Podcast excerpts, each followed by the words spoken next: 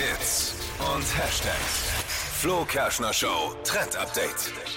Ja, kaum ist es draußen, gibt es schon die ersten Probleme. Es geht ums neueste iPhone 15. Immer mehr Nutzer berichten jetzt, äh, dass das Handy heiß läuft, wenn man bestimmte Apps verwendet. Und das sind echt Apps, die jeder von uns nutzt. Also zum Beispiel Instagram. Wenn man da zu lange rumdattelt, ähm, wird das Handy heiß. Ist vielleicht eine Schutzfunktion, von der Apple noch nichts wusste, aber ist total nervig.